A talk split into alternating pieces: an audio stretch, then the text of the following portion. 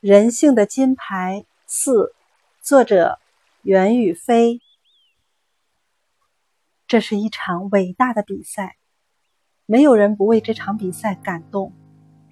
作为一名优秀的运动员，能在接近金牌梦想的那一刻扭头去救人，这是多么高尚的人格！奥林匹克承载着光荣与梦想，有谁不对奖牌怦然心动？但奥林匹克运动会的根本目的，并非仅仅是一块块奖牌，而是对一个民族、整个世界的体制激励。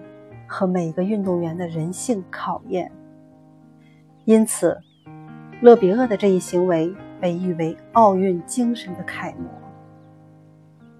正所谓“失之东隅，收之桑榆”，勒比厄的心中藏着无私的爱，他的爱如此广泛和深沉。虽然失去了金牌，但他同时收获了其他普通运动员永远都无法超越的。精神金牌。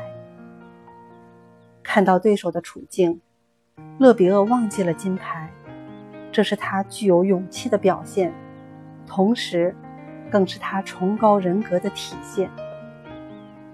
同学们，如果你是勒比厄，遇到这种情况，你会怎样选择？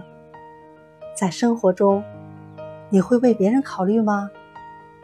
关键时候。你会放弃属于自己的东西吗？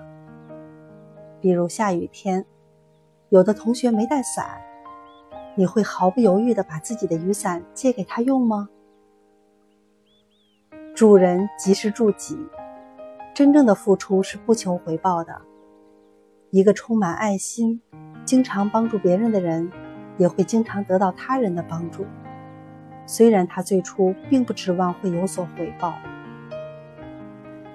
帮助他人是一件快乐的事情，不论你做的事情是大是小，你的每一次善举，每一份爱心，最终都会成为你幸福的回忆，带给你生活的希望与动力。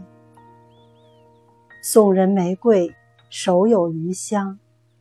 付出的爱心不仅可以温暖别人，也会温暖自己。好了，今天的故事到这里就要结束了。各位同学，大家快快闭上眼睛，睡觉吧，晚安。